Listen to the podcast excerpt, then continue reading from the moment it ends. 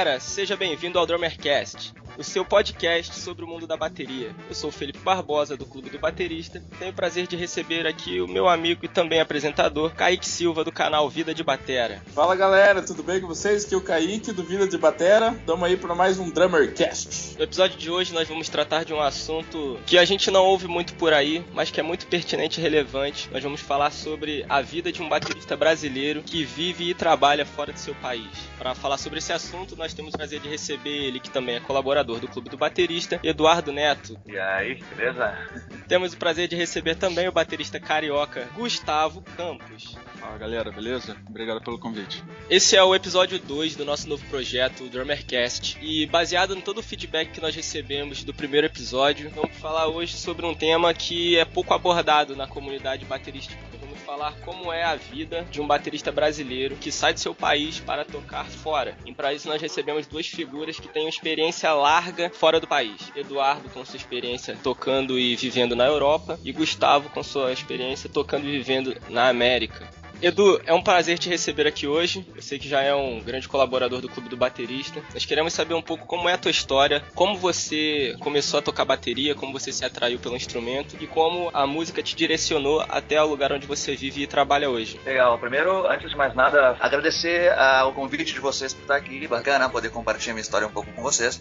Bueno, eu comecei a tocar bateria mais precisamente no dia 23 de dezembro de 1997. Era um sábado pela manhã, se não me engano equívoco, quando a minha mãe me levou na loja para comprar meu primeiro kit de bateria. Aí foi quando eu comecei a levar a sério a bateria, quando eu ganhei meu primeiro kit. Antes eu tinha tocado alguma vez na bateria de algum amigo, foi quando entrou essa vontade de tocar, né? Mas enfim, isso tudo veio porque quando eu era muito pequeno, lá pelos anos 80, eu devia ter 6 ou 7 anos de idade, eu devia ser 87, 88, eu vi uma banda tocando num barzinho de rua em Capão da Canoa, uma praia no Rio Grande do Sul. E vendo essa banda tocando, eu entendi por que, que as músicas do rádio soavam daquela maneira maneira, porque eu até então nunca tinha visto uma bateria na minha frente, nem sabia que existia isso. Falei para ela esse dia, olha, eu quero uma bateria. E ela falou, um dia eu vou te dar uma bateria. Então, tipo, mais ou menos uns 10 anos depois, a gente foi na loja, eu nunca esqueci, eu enchi tanto o saco dela que ela teve que me comprar uma bateria. A curiosidade é que a cor da bateria decidiu ela porque tinha que combinar com os móveis da sala. A bateria ficou uma semana na sala, quando ela se deu conta do barulho que fazia, ela mandou pro quarto junto comigo. Enfim, é, esses foram os princípios, né? Isso lá em Porto Alegre. Eu, no início, estudei com um baterista muito bom de Porto Alegre chamado Rony Martinez. Ele segue tocando por lá, toca com muita gente, já tocou com muita gente. Um baita professor, muito recomendável, inclusive para quem está em Porto Alegre, recomendo ele como professor. Uh, eu estudei só três meses com ele, mas foi o suficiente para me dar as bases, pelo menos, do, do, dos meus estudos, as bases de, de rudimentos, as bases de postura na bateria e etc. A partir daí, eu passei uma larga etapa sem,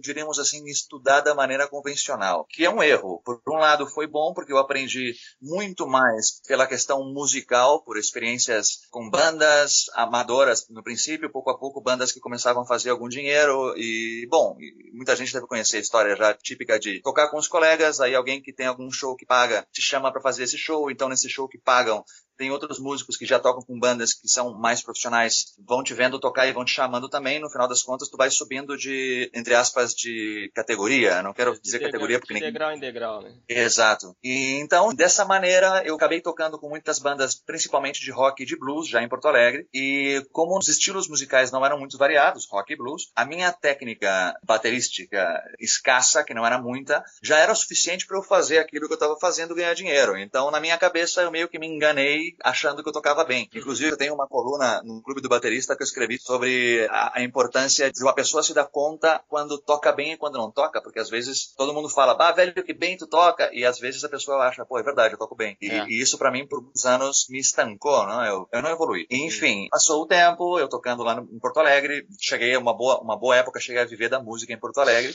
e por razões exteriores à música, por razões pessoais, eu tava querendo viver fora do Brasil, sem nenhum um motivo específico, acho que muito mais pela aventura. Eu queria viver fora do Brasil. Então, um dia eu decidi. Dois meses depois, eu estava já aqui em Barcelona. E, em princípio, eu vim para viver, mas obviamente, como a música e a bateria faz parte da minha vida, é natural que eu buscasse também o mercado musical aqui, né? Porque eu, como eu vivo aqui, então eu quero tocar aqui também. Demorou um pouco, porque quando eu cheguei aqui, eu não comecei a tocar diretamente. As pessoas que já moraram fora do seu país devem imaginar um pouco a situação de chegar num país completamente diferente, idioma diferente, cultura diferente diferente, pessoas, maneiras de funcionar completamente diferentes e sem conhecer quase ninguém. Então, na música, em qualquer país, o contato pessoal é muito importante para trabalhar. Então, logo que eu cheguei aqui, eu não conhecia ninguém, eu tinha que pagar minhas contas e comecei a trabalhar em qualquer coisa. Achava qualquer. Trabalhei reformando barco, trabalhei entregando flyers na rua, trabalhei entregando pizza, trabalhei de garçom, trabalhei lavando pratos. O cara tem que se virar. E uma vez tá fora também aprende. Tu é capaz de fazer muito mais do que tu achava que podia fazer, é. né?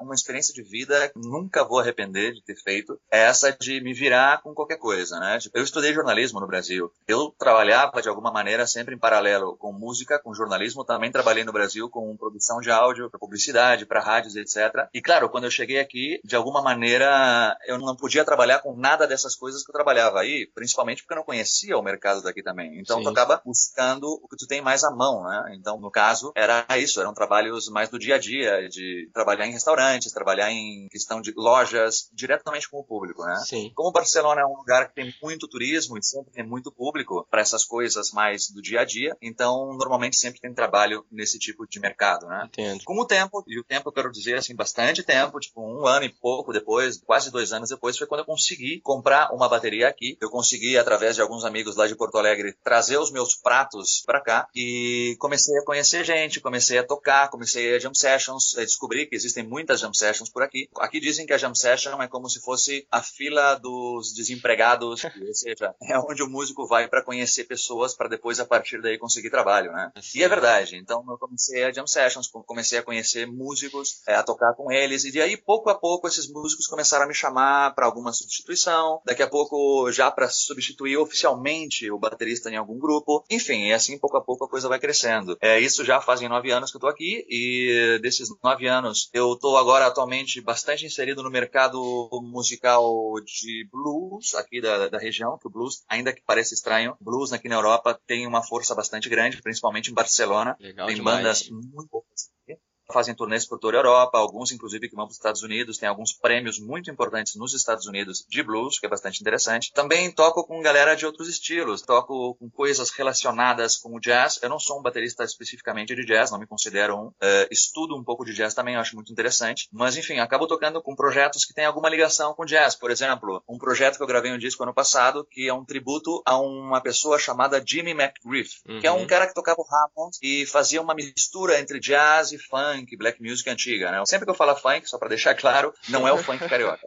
E então, eu toco com projetos também mais perto da black music, funk, soul também, uma banda chamada Slingshots, que eu gravei o primeiro disco com eles, agora a gente vai gravar o segundo. E eu também, dentro dessa banda, eu posso usar uma das influências que eu mais gosto, que é um baterista de New Orleans chamado Stanton Moore. E eu diretamente copio muita coisa dele, da minha maneira, né? Tento copiar coisas dele e utilizo com essa banda que encaixa sempre muito bem. Enfim, basicamente é isso. Tô aqui vivendo faz nove anos, tô aqui aqui tocando profissionalmente já, única e exclusivamente tocando faz uns, eu acho que uns cinco anos já. Eu costumo comparar o mercado musical aqui na Espanha com o futebol, que assim todo mundo entende mais fácil. O mercado musical, para mim, existem como terceira divisão, segunda divisão, primeira divisão e aqui o que seria a Champions League, né, que seria a Libertadores da América. Então, no, no, Brasil, por exemplo, no Rio Grande do Sul, onde eu cresci, lá existe a terceira divisão, que eu tocar nos barzinhos, nos botequinhos, quase ganhando dinheiro, a segunda divisão, que já é ganhando dinheiro, a primeira divisão, que já é com bandas a nível regional que fazem shows e vivem disso, bandas conhecidas que soam na rádio, e o que seria, na minha opinião, a Champions League do Brasil, seriam já bandas que fazem turnês por todo o Brasil, né? Aqui na Espanha isso não é assim. Aqui na Espanha, no meu ponto de vista, existe a Champions League, que são essas bandas principais que tocam na rádio, todos os lados, e existe todo o resto. O que eu quero dizer com isso? Que, por um lado, é muito ruim o mercado musical aqui, porque eh, não existe muito consumo para o mercado musical, as pessoas não consumem muito o mercado musical, da música em direto aqui, a música ao vivo. É, por outro lado, é muito interessante, porque eu estou tocando no botequinho hoje de noite com uma banda de blues, e amanhã, nesse mesmo botequinho, com outra banda de blues, vai estar tocando o baterista que toca com o principal cantor espanhol que faz turnê legal. europeias. Então, por esse lado, pô, é legal porque eu posso ver nos mesmos lugares que eu toco, inclusive eu me torno amigo dessas pessoas eu aprendo muito com eles, eu falo de igual para igual com eles, e isso é uma parte muito legal daqui. Entendi. Mas enfim, eu sigo sendo um baterista aqui, voltando para esse nível assim futebolístico, eu acho que eu tô jogando assim entre o que seria a terceira e a primeira divisão, muito mais focado na segunda, mantendo a média, assim, sabe? é, eu comentei que eu aulas no início com o Rony Martinez lá em Porto Alegre. Eu passei um, uma, uma, larga temporada depois sem praticamente sem estudar. Eu passei anos sem ter nenhuma borrachinha. Eu não tinha nem ideia da importância disso. Então, depois de muito tempo, tocando já profissionalmente aqui, eu comecei a me dar conta que eu estava ficando para trás comparando o meu nível como músico com outros baterias daqui. Então, foi aí que eu busquei justamente um desses bateristas de Champions League, que é um cara da Suécia, chama Anton Jarl, toca com muitas bandas daqui. A principal banda que ele toca se chama Mambo Jumbo, é uma banda experimental de, de rock and roll, R&B, mais tirando para os anos 60, 50. Uhum. E claro, é um cara que por muitos anos, o fato de ser da Suécia, os músicos dessa região da Europa são bastante conhecidos por serem bem estudiosos e pessoas com bastante referências para estudar instrumentos, enfim, né? E eu fiz aulas com ele justamente por isso. E claro, mudou minha vida outra vez, eu comecei a estudar de uma maneira correta. Isso foi alguns anos antes de começar o canal de bateria. Justamente por influência dele, da maneira que eu aprendi a estudar com ele também, foi o que me proporcionou a, a possibilidade de abrir depois o canal de bateria, de fazer essas videoaulas que eu estou fazendo atualmente e que já são mais interessantes do que eu fazia antes de conhecer o Antônio. Eu acho que muita gente hoje, seja um cara de carreira já encaminhada ou um menino que está descobrindo a bateria agora, tem o sonho de viver da música e de viver fora do país ao mesmo tempo. E não há quem fale para ele como é o mercado da região onde ele sonha viver, né? Claro, eu fiz um grande erro quando vim para cá. Eu vim sem fazer nenhuma pesquisa sobre o mercado musical daqui.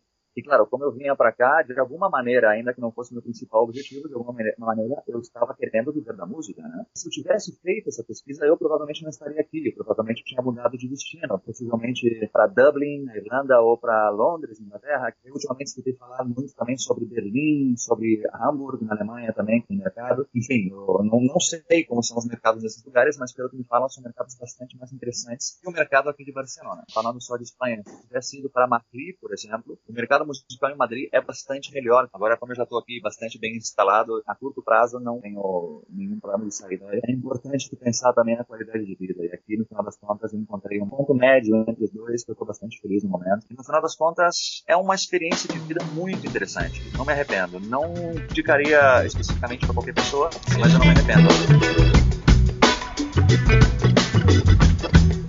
E aí,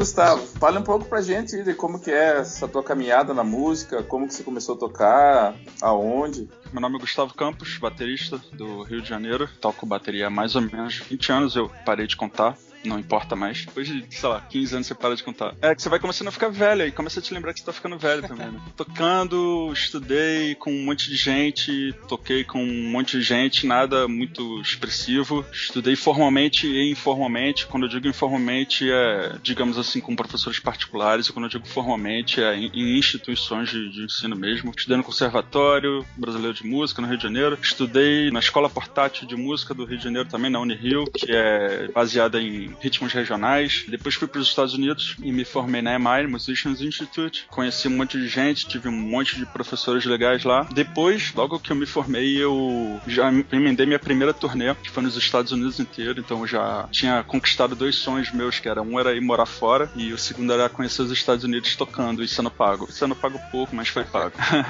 Essa banda em específico, chamada Rain of Flies, é uma banda da Suíça, que era um suíço e um canadense que estavam nos Estados Estados Unidos. E quem havia gravado as baterias do disco, se eu não me engano, é o baterista do Godira. Então eu tive que tirar as partes desse cara todas. E teve audição, né? Claro, nos Estados Unidos tudo é audição, quase uhum. tudo. Então fizeram audição, veio gente da Holanda, da França, e, e eu conseguia. Não tocava pedal dupla há dois anos.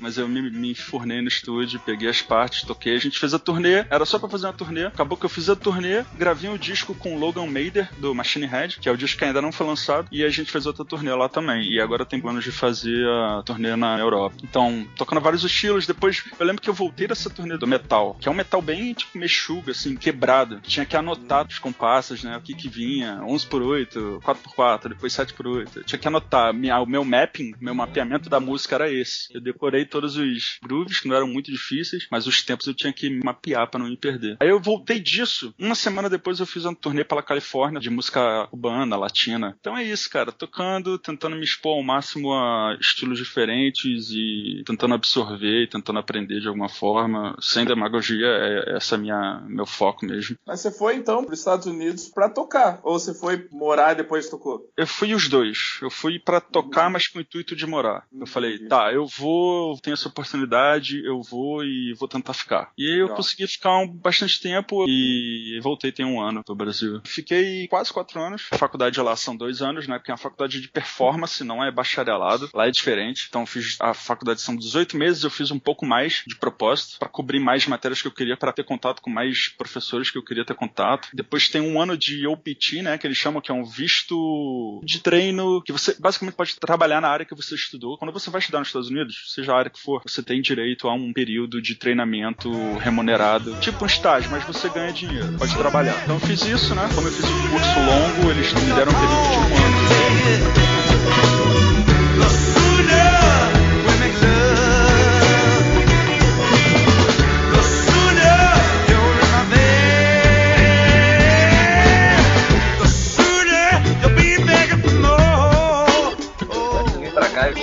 Barcelona, uma, uma ideia sobre Barcelona, não é mentirosa essa ideia, no final das contas é verdade. Barcelona é uma das principais cidades europeias onde encontra gente do mundo inteiro aqui, todos os dias. Tu escuta mais de 150 idiomas diferentes nas ruas. Cada semana chega milhões de pessoas e vai embora milhões de pessoas. Eu acho uma coisa muito legal, não já pela questão musical, mas mais pela questão pessoal, pela quantidade de cultura que essas pessoas trazem, Sim. de quantidade de informação, de experiências. E atualmente eu acho que eu não poderia viver mais num lugar que não fosse assim, sabe? Porque eu me acostumei já com isso. acostumei da melhor maneira possível, ou seja, eu preciso disso, né? Enfim, a decisão foi feita basicamente por isso.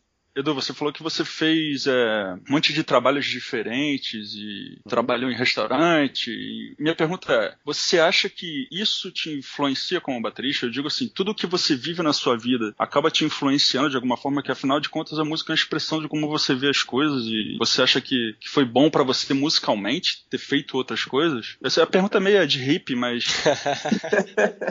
Eu acho que com certeza me influenciou. Não sei até que ponto me influenciou artisticamente, mas com certeza me influenciou por questão de carreira. Porque isso, o fato de estar trabalhando com coisas que não necessariamente eu queria trabalhar, não, ou seja, não, não são objetivos de vida, para mim pelo menos, trabalhar entregando pizza ou sendo garçom, e não tenho nada contra, poderia ser, para muita gente pode ser. Para mim não era. O que, que acontece? Que isso fez eu pensar, poxa, se eu tenho que fazer coisas que eu não necessariamente gosto para poder pagar minhas contas, não significa que na música eu só possa fazer aquilo que eu quero fazer. Às vezes eu vou ter, fazer, uhum. vou ter que tocar estilos musicais que eu não necessariamente gosto, porém, eu decidi viver da música, então faz parte, né? E isso é interessante, porque, por exemplo, o projeto que eu mais trabalho agora é um projeto chamado Piano Bar. Não é uma banda, não é o tipo de show que eu sempre imaginei viver, ou seja, eu não toco em festivais, eu não toco em grandes palcos. O que a gente toca com esse projeto, basicamente, são em casamentos, são em festas privadas, é, aniversários, coisas do estilo, que não é o tipo de evento que tem um público na tua frente aplaudindo e gravando discos e etc. Mas enfim, faz parte, é viver da música, sabe? É como um músico se dá conta que uma das maneiras de viver da música também é dar aulas. Ou seja, o fato de eu trabalhar com outras coisas fez eu abrir a cabeça sobre oportunidades e sobre maneiras de ganhar dinheiro, de construir dinheiro, né? Eu acho que essa foi a principal influência. Legal. Como eu te falei, eu, eu me ligo muito nesse tipo de coisa e em conversas até com Alex Acunha, com Gil Sharon, batera que agora é do Marilyn Manson. Foi engraçado que quando eu conheci o Alex Acunha, combinei de ter uma aula com ele, começamos a conversar, ele é peruano, eu sou brasileiro, né? A gente já teve uma conexão legal de, de cara e ele falou uma coisa que eu sempre pensava, mas nunca tinha conversado com ninguém, que era sobre artes marciais e bateria terem uma ligação muito grande. A gente virou amigo instantaneamente, começamos a fazer aula de Kung Fu junto. História engraçada, assim. Fazer aula de Kung Fu com o Alex Acunha. como a bateria é uma coisa muito mental, né, cara? Como a gente encara as coisas. E aí depois com o Gil Sharon, que virou grande amigo também, é a mesma coisa, cara. Um cara do jiu-jitsu também, que nem você aí, o oh. Kaique. Pelo, pelo menos era, né? Não sei, não sei se tu largou? Cara, faz uns meses que eu tô parado. Olha aí, ó, pode ir voltando, né? Tem que voltar. Eu nunca senti dor nenhuma na minha vida por causa de bateria. Eu sou um cara extremamente chato com movimentação e a maneira que se toca. Minhas aulas são muito voltadas nisso e eu atento muito a isso. A única dor que eu tive na vida tocando bateria foi uma dor no meio da canela direita, que eu não sabia o que que era e ficava, cara, poxa, que eu vou no médico, isso lá nos Estados Unidos. Aí eu tinha as Open Counselors, né, que são aulas que você vai tirar dúvida, aula aberta. Uhum, tinha uhum. Open Counselor do Jeff Bounders, que é um baita batera de rock, metal, tocou com Steve Vai, de G3, tocou com esses caras todos, é, é o cara que grava os discos do Paul Gilbert, entendeu? É, Nossa. Enfim, um baita batera. Cheguei lá nele e falei assim, Jeff, tô com uma dor na canela, cara, não sei o que que é, tô pensando no médico. Ele falou, senta na bateria aí. Como é que você senta? Eu sentei. Aí ele, tá bom, senta pra trás agora. Sentei pra trás, a dor parou. então é, foi a prova, foi o tapa na cara e a prova de que, cara, a postura e a maneira que você se posiciona e faz a diferença. Depois eu tive outros tapas na cara dessa forma também ao longo da minha carreira. E né, muita de- gente negligencia a postura, né? Cara, as pessoas tocam como elas quiserem, mas pra mim foi provado que não, que faz diferença, inclusive no som e tudo. Por exemplo, a baqueta ela tem uma afinação, né? É, Eu não, eu não sabia disso até, sei lá, três anos atrás. Não sabia que a baqueta tinha uma afinação mesmo. Se eu batesse duas baquetas, ela ia gerar uma nota dó, ou sei lá qual, que é proposital. É, eu achava que não. Então a maioria das pessoas toca com American Grip, que aperta muito o fulcrum da baqueta, e isso esgana o som da baqueta. Então comecei a ter essa visualização do Chuck Silverman tocando com a mão mais aberta, um buraco no meio da mão mesmo. E aí eu, cara, o que, que é isso? Isso é legal, soa pra caramba, o cara não faz esforço. Aí eu conheci o Dave Illich, fui ter aula com o Dave Illich, minha primeira aula com ele foi assim, senta lá. Aí eu fui, sentei, toquei, ele, tá, eu já sabia fazer os rudimentos, já tinha me formado na né, mais, já tava tocando e trabalhando. Ele falou, ó, esse aqui que você tem que aprender, faz uma continuação do seu braço, deixa esse buraco da mão aberto. Eu sei que assim, por áudio, é difícil vocês terem visualização do que eu tô falando, mas foi dois, três toques que ele deu, falou, vai pra casa e estuda. Voltei pra casa, eu estudei isso, três meses depois voltei pra aula, ele falou, não, cara, vai pra casa e treina isso. Aí eu, cara, me esculachando, assim, que, que seis meses depois eu voltei, cara, ele falou, tá começando a ficar bom. Porque eu tocava. Segura direito esse negócio. É, eu já tocava 15 anos de uma forma que não é, não é errada, é certa também, mas é diferente. Eu tava Mas mudando não a tira o som, né? É, e eu, e Tem eu uma tava. videoaula do Jojo Maier que ele fala bastante disso. Né? Três exatamente. horas falando. E depois eu comecei a ver, cara, que esses caras e todos os que eu gosto, os caras que eu gosto, que eu admiro tocando, eles tocam dessa forma e eu vi a melhora no meu som, tipo, instantânea. Logo, logo depois disso, eu. Instantânea não, né? Seis meses reaprendendo a andar. Mas logo depois disso, eu, eu caí na Sony Music. Então eu nunca vou saber o porquê que eu caí lá, mas eu acredito muito que foi porque os caras gostaram do meu som, que eu fui contratado pra gravar. Edu, como o background que você adquiriu no Brasil, musicalmente, foi relevante pra você nos trabalhos que você foi executar na Espanha e principalmente no início Bom, o background que eu tenho do Brasil, que eu trouxe do Brasil para cá, ele me ajudou não pelo fato de ser brasileiro, mas pelo fato de me ajudar a posicionar-me dentro de um mercado musical que eu já tinha algum domínio no estilo, ou seja, eu tocava, como eu comentei antes, principalmente rock and roll e blues. Por consequência, eu caí facilmente aqui dentro do mercado de rock and roll e blues, porque essa linguagem musical eu já conhecia bastante bem. Porém, eh, eu reconheço que tem um grande defeito, vim para cá com um grande defeito, ou seja, um músico brasileiro, um baterista brasileiro morando fora do Brasil, sem saber tocar música brasileira. Eu não sabia tocar nada de samba, de baião, de pode, nada de nenhum estilo brasileiro. E até hoje eu ainda estou aprendendo. Me falta muito recurso de música brasileira ainda. Mas enfim, pelo menos eu já sou ciente disso e eu já posso correr atrás do tempo perdido. A diferença é que agora eu tô correndo atrás de aprender ritmos brasileiros, mas eu não tô mais morando no Brasil. Então, tipo assim, ó, podia ser muito mais fácil, né? É verdade. Essa visão que nós temos de que o mundo todo olha pro Brasil e enxerga o samba, da onde você tá olhando pra cá, isso é real. É real, sim. Enxergam o samba e enxergam principalmente a bossa nova. É, Exato, É, isso por exemplo, eu me lembro logo que eu cheguei aqui, é, eu escutava rádios FM da, da região, né? Rádios para escutar música, enfim. E eles tocavam músicas em três idiomas. Mentira, aqui em quatro. Tocavam música em castelhano e em catalão, porque a gente tá na Catalunha aqui. Tocavam música em inglês, como em qualquer parte do mundo. E tocavam música em português do Brasil. Quase sempre bossa nova. Então, Uhum. poxa, isso é bastante interessante. Eu acho que o importante, no final das contas, é tu conhecer o máximo possível de culturas e de coisas, né? De músicas, enfim, do que seja. Conhecer o suficiente para poder também criar um gosto mais específico contigo mesmo, porque muitas vezes a gente gosta de coisas porque essas coisas são culturalmente inseridas na nossa cabeça e a gente nunca pensa sobre elas. Quanto mais tu conhece, mais tu vai pensar sobre coisas diferentes diferentes e mais tu vai poder buscar essas coisas que tu mais gosta também, né? Uma das contas, o importante é a gente abrir a cabeça para tudo e criar sentido crítico sobre as coisas também. Inclusive saber que quando tu não gosta de uma coisa, não significa que é ruim, só que tu não gosta, mas ela tem seus claro. valores. E para você, Gustavo, como você sentiu essa questão de ser um baterista brasileiro fora? Bom, para mim, cara, é bem parecido com o que o Edu falou. Eu também não, não era um grande baterista de música brasileira. Tenho meu conhecimento que eu corri atrás um pouco, mas não é o meu meu forte, digamos assim. Então, quando eu fui para lá, nunca senti essa pressão de ter que tocar, tá? As pessoas geralmente dizem que tem que tocar isso, tal, que se você for pra lá você não vai aparecer se você não tocar, se você não tocar diferente deles. Para mim nunca foi isso, mas também ninguém nunca chegou para mim e me pediu, pô, toca um samba aí. Primeiro que se alguém fosse pedir para tocar samba, não seria samba, seria bossa nova, porque exatamente o que o Edu falou também, a bossa nova é que tem mais abertura lá. Sim. Eu lembro que quando eu mostrei a primeira vez samba pra galera da, da faculdade, a galera endoidou, cara. Os caras não conseguiam entender, não conseguiam entender nada. Ficavam, o que que tá acontecendo? Porque para eles, música brasileira, o samba e a bossa o samba principalmente, é uma coisa que tá entre o triplet e a nota reta, e o americano não consegue entender isso, e o gringo não consegue entender isso, não tem essa coisa do brasileiro, esse swing diferente que a gente tem. É, ou eles tocam swingado, ou eles tocam reto, não tem o meio tempo. Então, basicamente, é uma coisa que não existe, é mais uma coisa de feeling, que pô, você tem que morar no lugar ou nascer lá pra ter. Então, eu, sendo mais roqueiro do jeito que eu sou, sempre foi uma dificuldade. E, e eu comecei a focar em música brasileira lá, cara, também. Aí eu estudei, pô, eu estudei com o Chuck Silverman, é, já tinha estudado aqui com o Oscar Bolão, mas não era uma coisa com muito foco nisso, era só uma coisa para eu aprender e fazer uma gigzinha ou outra, que nunca foi meu forte, mas que pintava. Então lá eu só fiz, em quase quatro anos lá, eu só fiz uma gig, né, que foi a turnê da, da, da, da Califórnia, com cinco shows só, com música brasileira, mas não tocamos bossa nova e não tocamos samba. A gente tocou Ijexá. Sim. Tocamos Ijexá e música latina. Que aí eu tive que aprender Ijexá lá na hora, assim. Falei, tá, Ijexá, isso aqui, beleza, essa aqui é a ideia do Ijexá, aprendi, toquei um Ijexá de, de branco americano lá. Os caras gostaram. Eu fui para os Estados Unidos, eu já tocava por volta de 15 anos, já dava aula, já trabalhava eu acredito de verdade que tudo que você faz na sua vida, tudo, tudo, tudo, mexe com o que você é no final e mexe com o resultado final da coisa. Sei lá, fiz faculdade de educação física, não me formei. Pô, eu vejo muita coisa linkada com bateria, educação física. Hum. Eu, eu, gosto muito de filosofia, eu vejo muita coisa linkada. Por isso que eu perguntei pro Edu se o fato dele ter feito coisas diferentes, outros trabalhos, é, se ele viu que aquilo poderia abrir a cabeça dele ou ajudar de alguma forma. E eu acredito muito que isso aconteça, entendeu? É que tem aquela lenda, né? Tipo, acho que é uma lenda urbana que, que, ah, que o baterista brasileiro, claro que ele é considerado lá fora, né? Mas que se você chegar lá tocando um samba, os caras vão se ajoelhar na tua frente, vão. Mais ou ganhar menos. dinheiro, você vai ganhar muito dinheiro.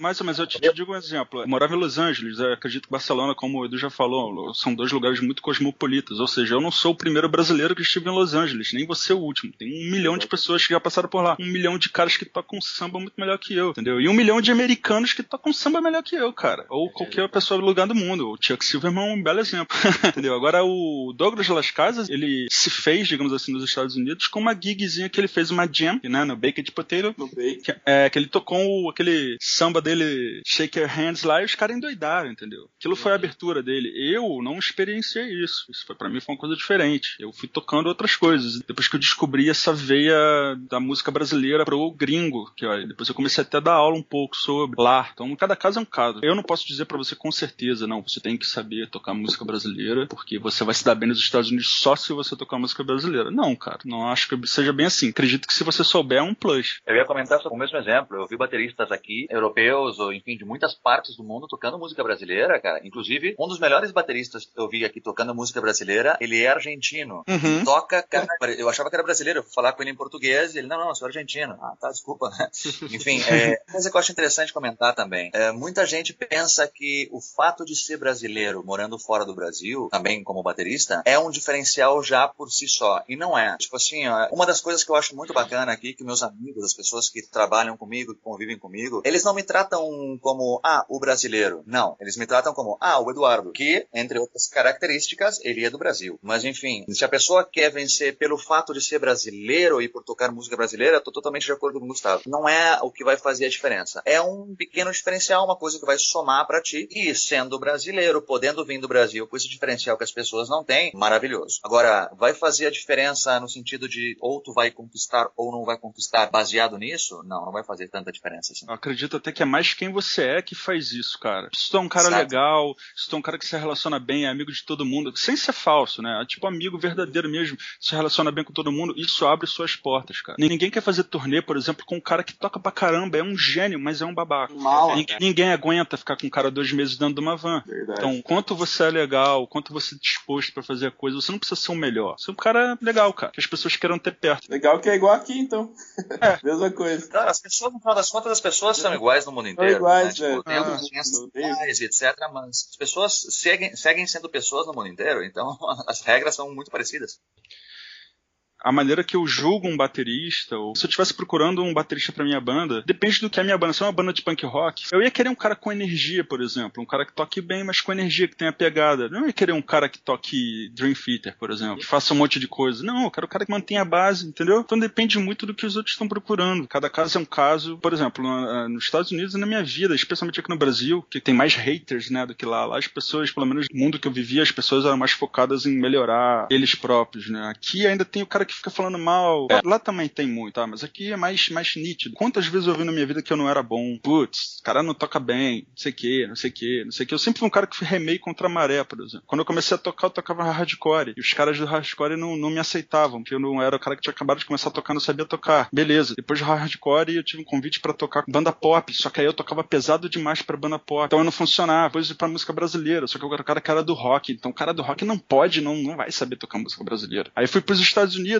eu era o latino, que era obrigado a saber tocar música brasileira, mas eu não sabia tocar música brasileira bem. Então eu tive que correr atrás. Então foi sempre o cara que foi remando contra a maré. É, E aí depende do que as pessoas estão procurando. Às vezes você é um baita batera, mas não era o momento pra você entrar na banda tal. Porque na hora que os caras estavam procurando, os caras estão procurando um baita batera, mas que toque três bumbos. E você só toca com um. Vai saber qual é a especificação de cada um. A própria audição lá do Dream Theater. Todos os caras tocam pra caramba, cara. Por que, que o Mike Mangini pegou? Porque foi ele. Por que não foi o Thomas Lang? Que baita batera também. Ou sei lá quem, o Aquiles. Todo mundo. Aquiles ficou nervoso. Uma galera ficou nervosa também, né? Baita pressão. Pra mim é um momento, cara. Eu sou muito hippie mesmo, eu admito. Pra mim é um momento. É, é, é, pra mim, a bateria é uma coisa mental, cara. Mais do que física. É como você encara as coisas, é o que você faz, o que você vive. Por isso que é legal você passar perrengue, cara. Por isso que eu acho perrengue uma coisa boa. Você vai passando perrengue, você vai ficando durão, cara. Essas coisas param de te afetar tanto. Eu vi tanto não na minha vida que eu nem ligava mais, cara. Entendeu? Agora eu tô vivendo um momento um pouco diferente. Meu momento agora é o que eu voltei pro Brasil, é, me formei nos Estados Unidos, então eu, eu me coloco uma pressão de não, saca? Agora sou eu, eu tô reaprendendo isso. Então é sempre um momento, cara. Tô sempre tomando uma paulada diferente e tentando se manter vivo, entendeu? Mas que no fim das contas é legal. Eu acho que o Gustavo falou uma coisa que é chave, é uma coisa muito importante. Ele falou um momento, Márcio, eu vou escolher um baterista para minha banda. E isso é fundamental, ou seja, eu me coloco na cabeça de quem tá buscando o baterista e, e penso, o que que essa pessoa vai querer buscar? Ah, isso aí. Então eu tento, de alguma maneira, me transformar nessa pessoa, né, se eu quero esse trabalho. E tem coisas que, na minha opinião, as bandas deveriam buscar. Exemplifico, quando eu toco bateria, eu tô sorrindo, cara, eu tô me divertindo, eu tô passando bem. E as pessoas veem que eu tô sorrindo, elas veem, elas, elas notam que eu tô me divertindo. Por consequência, os músicos que estão comigo, muitas vezes eles estão no mesmo espírito que eu, eles também estão se divertindo, também estão rindo. O que, que acontece? Gera uma, um espírito muito atmosfera. bacana. Exato, entre a banda, entre o público. Tanto que a maioria das vezes que eu termino shows e as pessoas vêm falar, poxa, que bacana, que legal, a frase que eu mais escuto é, porra, como tu te diverte, né? Pô, tá claríssimo que os caras falam basicamente isso. Poxa, fica claríssimo que tu tá super feliz fazendo isso. E é verdade. E no final das contas, é, se eu sou um cara que tá buscando um músico para minha banda, obviamente eu tenho algumas, alguns pré-requisitos, ou seja, que a pessoa tenha um mínimo de, de técnica, que seja muito musical, que conheça o, o conceito musical do que eu tô fazendo. Porém, eu quero uma pessoa que se divirta, que faça bem, que uma pessoa que influencie positivamente tanto aos músicos que tocam com ele, como também ao público que tá ali vendo um show. E na minha, na minha cabeça, no final das contas, seja o estilo musical que toque, seja o lugar do show que seja, não interessa onde, em que parte do mundo, o público sempre tem uma razão principal por estar ali. Ele quer se divertir, ele quer passar Uhum. bem, ele quer, de alguma maneira, aproveitar. Seja bailando, seja vendo uma banda de jazz tocando super bem, ele quer se divertir. Se a banda está se divertindo, é muito mais fácil que ele se divirta também.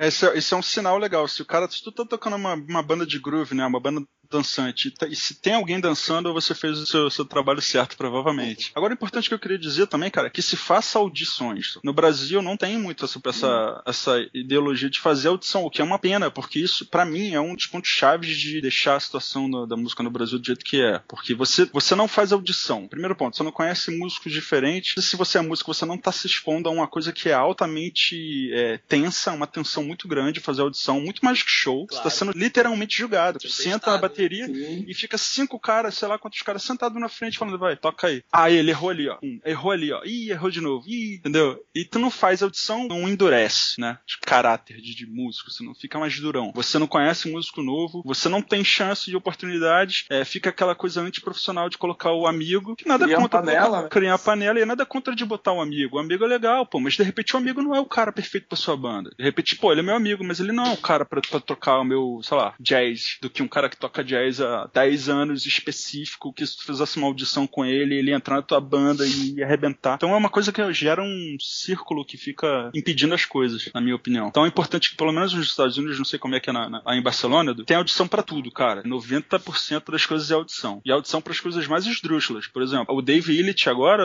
que é o baterador mais volta, e o Thomas Lang ganharam uma audição para fazer um vídeo. É... É, olha só, o Thomas Lang e o Dave Illich fazendo audição. 真的。Fizeram uma audição para trabalhar num filme que está sendo feito, que eu não lembro agora o nome. Os caras vão gravar as baterias, cara. Os dois já estão gravando. Que não, cara. Aqui, se fosse gravar uma produção brasileira de filme, quem ia fazer? Provavelmente o mesmo cara que grava sempre, que eu não tô falando mal desse cara. Esse cara, ele tá gravando todo mundo porque ele é foda. Ele é o cara bom e é isso. Mas por que não fazer uma audição? Por que não expandir? Por que não trazer todo mundo junto pro mesmo patamar? Tem uma coisa que no Brasil são 5, 10 caras que fazem as, as gigs importantes, cara. Não falando mal de ninguém ninguém faz sucesso impunemente, tá? Os caras estão lá porque eles merecem. Mas, por que não fazer audição? Por que não expandir o seu círculo de contatos? Esse é o networking, cara. Expandir as coisas que o americano faz bem, que aqui eu vejo que não faz. Esse é, esse, do meu ponto de vista, a maior diferença entre o Brasil e os Estados Unidos, cara, da parte de tocar mesmo. Parte educacional, eu tenho outro ponto de vista também, que eu acho que é um, também tem um buraco. Parte de tocar já como profissionais, eu acho que não ter audição é um, é um erro. Cara, aqui é um pouco diferente pela questão do mercado musical. Aqui, por exemplo, são muito poucas as bandas que conseguem sobreviver da banda. Ou seja, os músicos que sobrevivem na música, eles têm que tocar com milhares de projetos é. paralelos ao mesmo. Eu cheguei épocas aqui que eu estava tocando ao mesmo tempo 15 bandas diferentes, tinha 15 repertórios na cabeça, e cada semana fazia show com três ou quatro, e na outra semana com outras três ou quatro, enfim, um caos. O que, que acontece com isso? Que então não rolam tantas audições, porque o que as bandas podem oferecer para os músicos em uma audição não é algo tão interessante. Então o que rola aqui, por exemplo, é a questão da rede de contatos pessoais, não necessariamente pela amizade, mas porque, claro, eles ainda assim, ainda que são contatos pessoais, eles buscam alguma, alguma qualidade, algum nível, né? E, e no final das contas, os músicos que estão trabalhando aqui todos se conhecem. Então, claro, no final das contas, terminam todos sendo amigos de todos, né? Por isso também tem alguma espécie de requisitos, não só amizade. Mas eu fiz algum casting, alguma audição, é, em algum projeto muito específico, que era para uma banda muito específica, por exemplo, de soul, uma das únicas bandas aqui que viaja por toda a Europa todo ano, tá todo tempo indo para Bélgica, para Holanda, para Itália, para Alemanha. E esse sim foi uma audição normal como, como deve ser, né? Tipo, dizem, ó, cinco músicas, aprende essas cinco músicas, tu vai lá, toca na frente dos caras, depois os caras fazem audição com outras pessoas, depois te, depois te respondem. Mas não costuma acontecer aqui. Costuma acontecer justamente a questão das jam sessions, por exemplo. Tu vai nas jam sessions, por exemplo, tu busca um músico que toque funk, pra dizer alguma coisa, como a banda essa que eu toco. Então tu começa a ir nas jam sessions de funk e de ritmos uh, irmãos, por exemplo, jam sessions de blues, de funk, de jazz etc. E tu começa a ver as pessoas tocando aí, tu começa a subir também para tocar com essas pessoas. E a partir daí tu vai fazendo uma rede de contatos, tu começa a ver, poxa, para esse meu projeto eu acho que essa pessoa se encaixa melhor, pode ser que essa pessoa também. A partir daí tu faz uma mini audição, tipo, pô, velho, vem tal dia aí que a gente vai fazer um ensaio. E muitas vezes tu chama só uma pessoa pro ensaio, porque tu mais ou menos já tem a ideia que essa pessoa vai funcionar bem, porque tu já viu ela tocando muitas vezes, já conversou com ela. Vai pro ensaio, faz o ensaio. Se funcionar legal, pô, mira, feito, já tá, pode vir pro show tal dia, já começa a ensaiar. Uhum. E se não, pô, vou chamar outro cara esse que eu vi também, enfim. Agora, por exemplo, como os músicos profissionais, músicos que vivem da música, têm que tocar com tantos projetos ao mesmo tempo, muitas vezes acontece que aconteceu comigo agora. Dia 8 de outubro eu tenho um show aqui em Barcelona com a banda de funk, que é a banda que eu sou o baterista principal, gravo os discos, etc. É uma banda que normalmente a gente não coloca nenhum substituto para ninguém. Porém, aconteceu que eu tenho um outro show marcado faz mais tempo, que é mais importante para mim porque me paga melhor. Então eu tive que botar um substituto. Substituto. O que, que eu fiz? Uhum. É, eu nem falei pra banda. Eu, eu disse para eles: não se preocupem, eu busco o substituto. Não fiz audição nenhuma. Pensei nos bateristas que eu conheço aqui, bateristas que vivem na música e que eu sei que tem a qualidade para fazer esse show, que tem a, a velocidade para aprender esse repertório em pouco tempo, que em um ensaio só eles já vão poder fazer o show inteiro. Falei com esse baterista que eu conheço, o cara disse que está disponível e já, entre aspas, contratei ele, né? Já está confirmado que vai fazer comigo, sem audição. Enfim, aqui a coisa funciona um pouco mais assim. Infelizmente, porque é um, é um sinal de que o mercado é bastante complicado. Se fosse melhor o mercado, com certeza existiriam bandas e por si só a banda poderia ser uma espécie de empresa que sustentasse a todos os seus músicos e managers e etc. Isso praticamente não existe aqui. Parecido com aqui, então, né? Bem parecido, na verdade. É, aqui, lá nos Estados Unidos também tinha bastante jams, cara. Só que eu colocaria jams usando a terminologia que o Edu usou do futebol, né? A analogia aí, eu colocaria, sei lá, na primeira, na terceira divisão com segunda divisão. É a galera que faz as jams. Tem uma jam ou outra que é mais profissional, digamos assim, mas ainda rola muito audição, cara. E é normal você, se for uma, se for uma audição para alguma coisa grande, é normal você trombar um baterista top assim na audição. Agora tu vê, cara, o Thomas Lang e o Dave Illich passaram. Imagina com quem que eles não concorreram, entendeu? Verdade. O Alex Acunha fez o a Transformers. Foi audição, cara. Precisa falar alguma coisa do Alex Acunha? Então eu acho que é muito saudável, cara. Vocês se relacionam com a comunidade de músicos brasileiros dessas suas regiões aí? Cara, é, de Los Angeles sim, tipo, alguns dos meus maiores amigos na vida agora, eu posso dizer, é, muitos estavam lá, entendeu? Porque a gente tava lá sozinho, cara. Eu, eu por exemplo, eu fui e eu não conhecia ninguém, fui na cara e na coragem, eu decidi de ir muito em cima da hora, sabe? Uhum. É, achava que falava inglês, mas aí você chega lá na hora você vê que não fala. Que não. Você não tem contato com nenhum brasileiro ainda em Barcelona, Edu? Não, eu conheço pessoas, mas são pessoas que eu conheço, tipo, de saber quem é, de vez em quando cruzar, ei, beleza, beleza. Mas, mas que tocam também ou não? Que tocam, tem mais gente que toca aqui, as pessoas que tocam mais. O, o que acontece com a maioria dos músicos brasileiros aqui é que eles ficam fechados dentro de estilos brasileiros, festas brasileiras, pessoas, sim. público brasileiro, e é uma coisa que eu sempre tentei fugir, de ficar só nisso, né? Nada contra participar também. Então, no final das contas, para não estar tá preso dentro dessa casinha, eu, no final das contas, acabo não me relacionando com eles. Entendi. Não que eu fuja disso, mas não acontece relação, né? É, eu vejo isso lá também, tinha bastante, cara, mas acabou que a gente fez o nosso grupo lá e tinha, sei lá, uns menos de 10, assim. Tem um batera brasileiro aqui em Barcelona que eu não conheço pessoalmente, mas eu vi ele tocando já. Se chama Jefferson. Eles conhecem ele por aqui como Jeff Otto. É muito bom. Ele toca muito esse cara, é impressionante. Claro, pessoalmente eu não conheço. Eu sei que ele toca com mais gente de bossa nova, de samba. Eu vi ele tocando com uma banda de funk. E ele é bem uhum. moderno tocando, bem indo pra, pra essa área mais tipo gospel shops, etc. E é bem uhum. bacana, o cara toca pra caralho. E, por final das contas, resumindo, eu não tenho contatos quase nenhum com brasileira e com música brasileira, ainda que existem muito bons.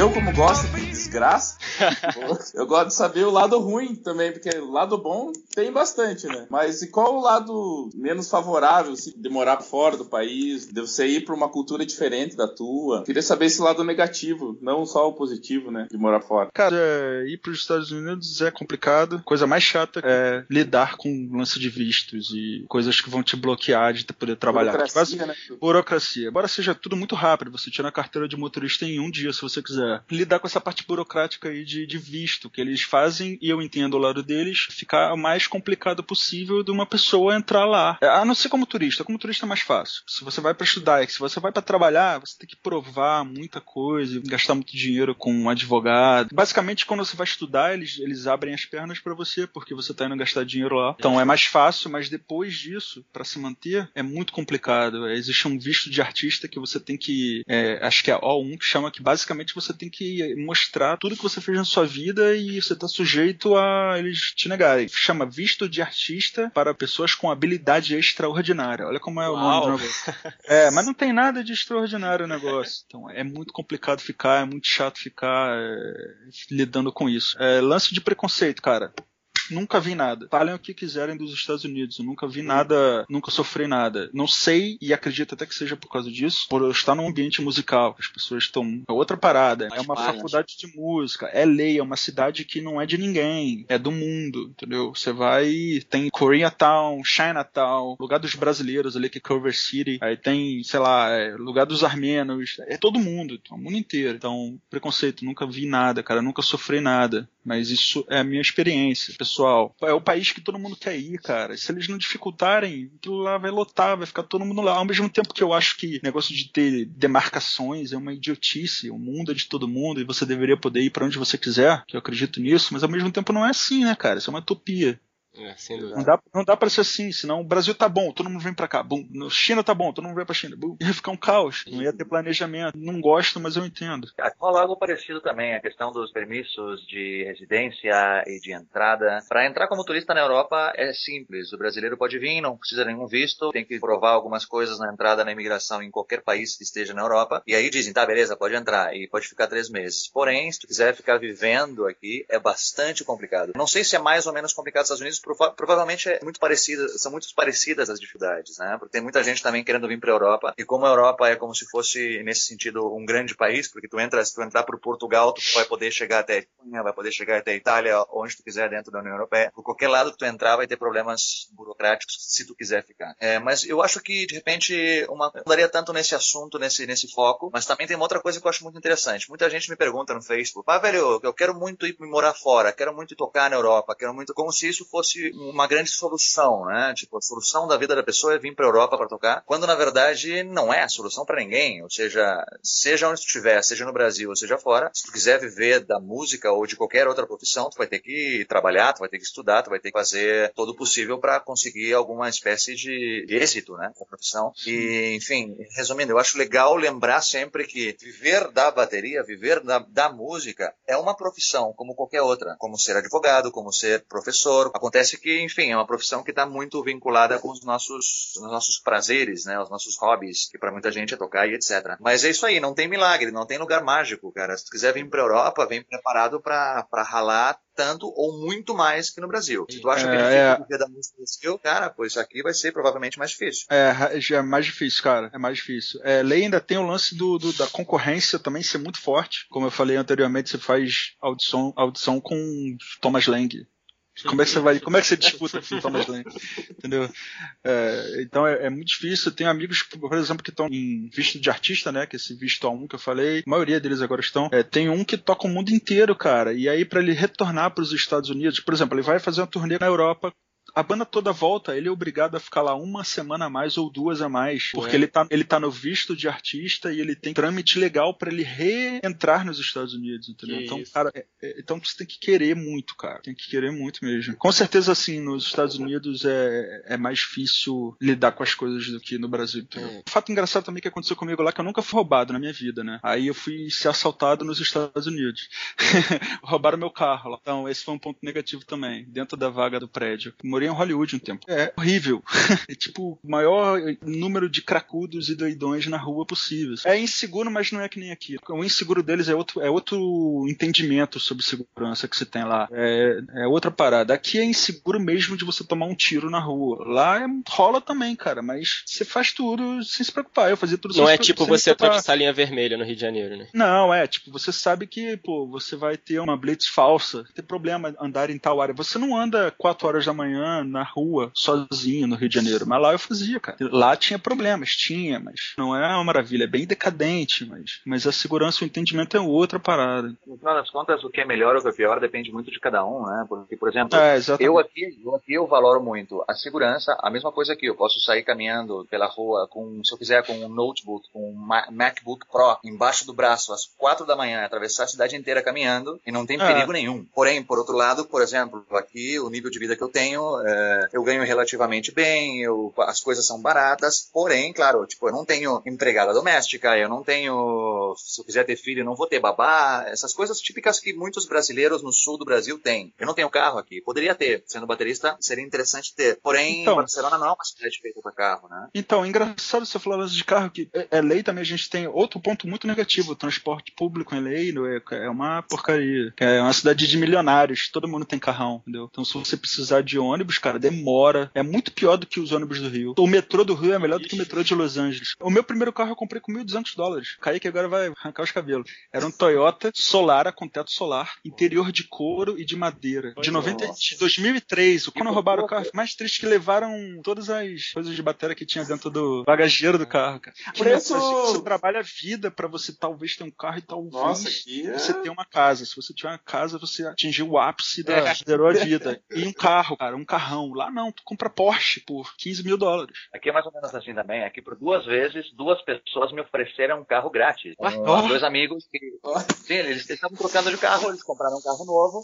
O carro antigo, de repente, tinha 10 anos ou 15 anos, estava perfeito, mas era um carro com alguma antiguidade já e ia dar mais trabalho para vender do que o dinheiro que eles iam ganhar vendendo. Eles Uhum. falaram, velho, tu quer o carro para ti? E eu falei que não, porque eu, basicamente, para manter um carro aqui é quase mais caro que comprar um carro. Porque Uhum. Barcelona não é uma cidade feita para carro. Que muita gente tem carro, porém, a maioria dos prédios não tem garagem. Praticamente todas as ruas da cidade funcionam com parquímetro. Uma hora de parquímetro sai quase 4 euros. É um absurdo. Uhum. Então, no final das contas, não vale a pena. Mas Uhum. os preços é uma das coisas também que eu me assusto, cara. Os preços, a diferença de preços de coisas entre Brasil e fora do Brasil. Os carros é um dos exemplos, né? Quanto é que é uma baqueta aí, cara? Vater, Vic, Vic, quanto é que é uma baqueta aí na Europa? Em Barcelona, a média de uma baqueta boa é entre 11 e 13 euros. Legal. E qual é a maior loja aí? Na Europa, a loja que é a mais conhecida, principalmente porque ela trabalha muito online, muito bem, é a Thomann. T-H-O-M-A-N-N.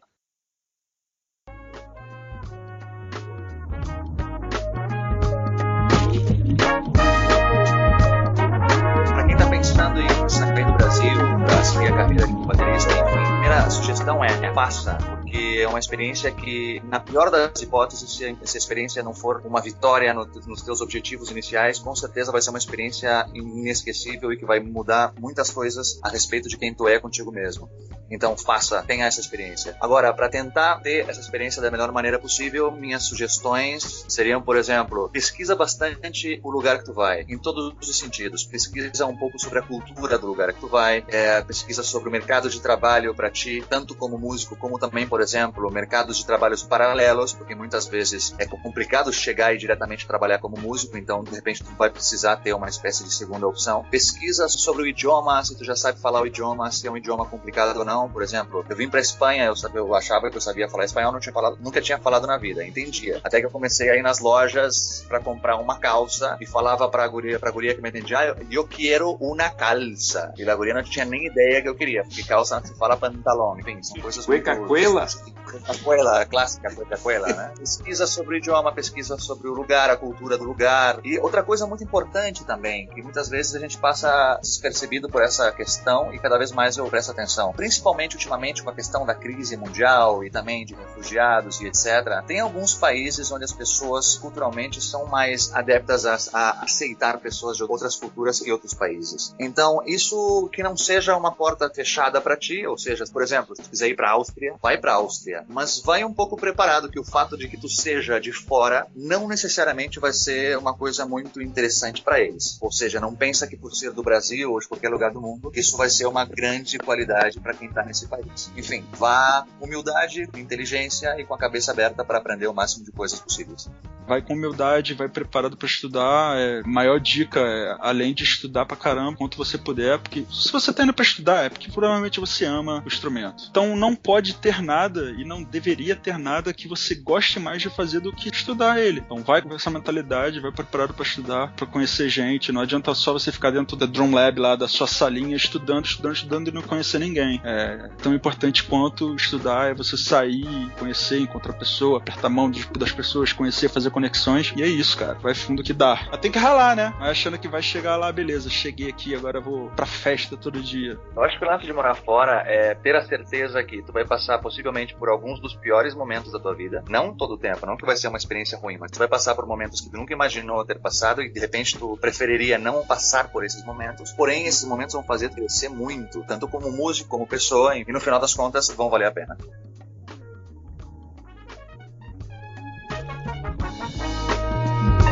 Gente, eu quero agradecer a vocês por esse bate-papo. Eu acredito que nós vamos extrair daqui informações que vão ser muito úteis para quem tem esse sonho de morar e tocar fora do país. Sem dúvida, foram informações preciosíssimas. Faço meus votos de que a carreira de vocês, seja no Brasil ou fora, só continue subindo e que vocês tenham cada vez mais sucesso e possam contribuir com mais gente ainda com esse trabalho de vocês. Queria agradecer vocês por terem aceitado o convite de vir falar aqui. Esse assunto que é, empolga muita gente, né, de querer sair do país, viver para fora de música. E a gente tem pouca informação de quem passou por isso já, né? Quem viveu essa experiência. Então, queria agradecer primeiramente a vocês por aceitarem, compartilhar essas informações preciosas que não tem muito por aí e que vocês fizessem suas considerações finais aí. Primeiramente, obrigado pelo convite. Obrigado ao Kaique, que é meu amigo já há muito tempo. Agora o Felipe e aí agora o Neto também. Amigos. Isso que é o legal da música. Tipo, eu, eu no meu caso fui para os Estados Unidos por causa da música. Viajei para um monte de lugar por causa da música. Conheci um monte de gente por causa da música. Meus maiores amigos são músicos. Então a música é uma coisa legal. Ela pode trazer muita coisa boa. Atualmente estou tocando com o Marcos Matarazzo. Participou da última edição do The Voice. É um cantor muito bom. A gente está gravando o disco dele. Toco em alguns blocos de rua, de carnaval, mas que não necessariamente tocam música de carnaval. Tô abrindo meu estúdio aqui no Rio de Janeiro para dar aula, gravação. Então, se você quiser entrar em contato comigo, é pelo e-mail e pelo Facebook. O e-mail é Gustavo Campos Oficial, tudo junto, arroba gmail.com, Facebook. Por esse e-mail mesmo você me acha na página pessoal e a página fanpage Gustavo Campos. Se provavelmente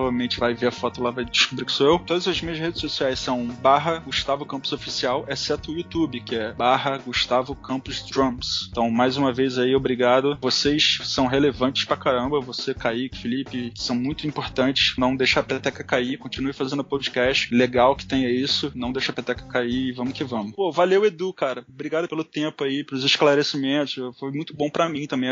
Eu queria agradecer a vocês pela, pela disponibilidade, pela atenção que vocês dão por esse instrumento nosso, que é a bateria. Uh, agradecer por estar aqui também acompanhando o Gustavo. Muito legal conhecer ele também, escutar essas histórias dele. Podemos comparar um pouco com, a, com, as minhas histórias aqui, ter um pouco de mais, uma visão mais ampla do mundo também, com essas experiências compartilhadas. Convidar o pessoal para conhecer o meu canal do YouTube, que é Edu Neto Bateria, também a minha página do Facebook, que é Facebook barra EN Bateria, e também lá no Instagram, que é arroba EN Bateria. Cara, muito obrigado outra vez por vocês. Estou aberto a perguntas, a dúvidas e etc. Meus contatos estão todos por, por essas redes sociais. E é isso aí. É, das bandas que eu estou tocando, acho que a principal de trabalho autoral que eu posso comentar é Slingshot, que em português seria estilingue. Bota no Google ali, traduzido para o inglês, e já tem o nome. Que é uma banda de funk soul dos anos 60. Tipo assim, ó, para quem quer imaginar mais ou menos como soa, pensa em James Brown, pensa em coisas da época. É mais ou menos como soa essa banda. É uma banda aqui de Barcelona, com quem eu toco bastante para Espanha também por fora gente já foi para Suíça, para França, enfim, tem mais coisas vindo por aí também. Além disso,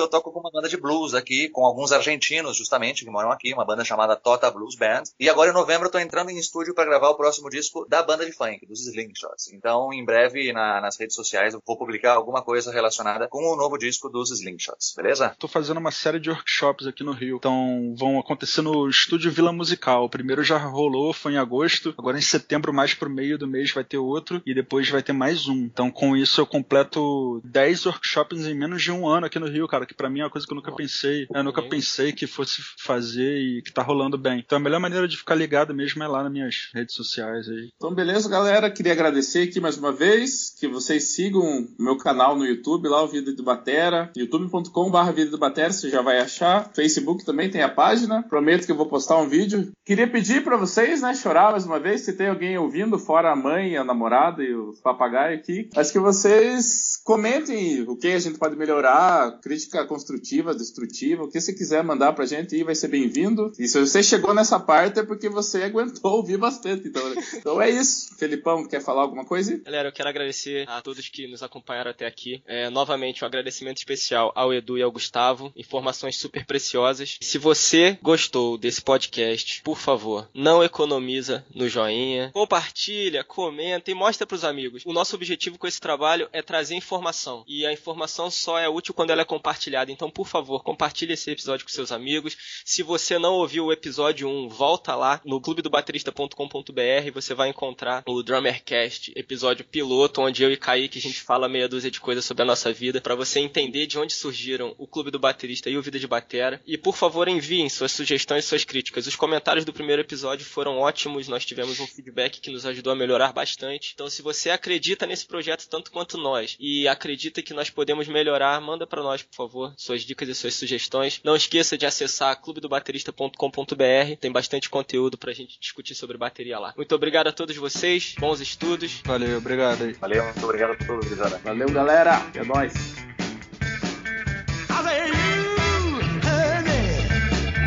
Oh, no!